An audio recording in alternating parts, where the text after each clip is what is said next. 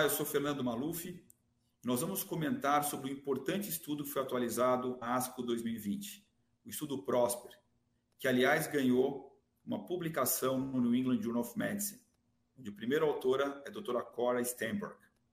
Para a gente lembrar, o estudo Prosper envolveu 1.401 pacientes com câncer de próstata, castração resistente M0 pelos exames convencionais, pacientes que tinham para inclusão o tempo de duplicação do PSA menor ou igual a 10 meses e um PSA absoluto maior ou igual a 2. Randomização foi entre enzalutamida na dose clássica ou placebo, com manutenção da castração em ambos os braços. Nós já sabíamos pela primeira publicação que enzalutamida frente a placebo aumentou a sobrevida livre de metástases em praticamente dois anos e também mostrou uma resposta muito importante de PSA. Nessa atualização da ASCO e também que ganhou uma publicação no New England Journal of Medicine agora online, o tratamento com enzalutamida frente a placebo aumentou a sobrevida global. 56 meses para o braço do placebo 67 meses para o braço da exalutamida. Praticamente um ano de vantagem na sobrevida global. Além disso, e é importante dizer que a sobrevida em três anos dos pacientes do placebo foi 83, desculpe, 73%, e do braço da enzalutamida, 80%. Ou seja, sete pacientes em cada 100 em, em termos de sobrevida em três anos, a mais vivos no braço de enzalutamida.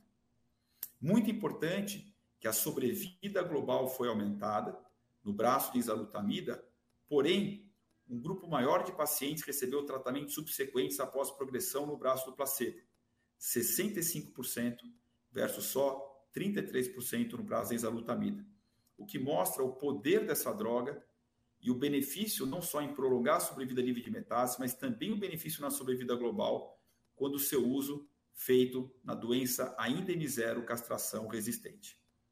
Em termos do tempo para primeira medicação de falha, a enzalutamida, ou no braço da enzalutamida, houve um prolongamento de 48 meses frente ao placebo para começar o primeiro tratamento após falha.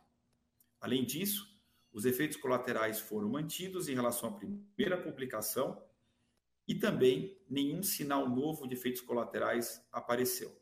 É importante mencionar também que os efeitos colaterais em exalutamida frente ao placebo muitas vezes acontecem não só pelo efeito da droga, mas que os pacientes em exalutamida ficaram muito mais tempo recebendo exalutamida do que os pacientes que foram randomizados para placebo, porque esses rapidamente tiveram progressão de doença.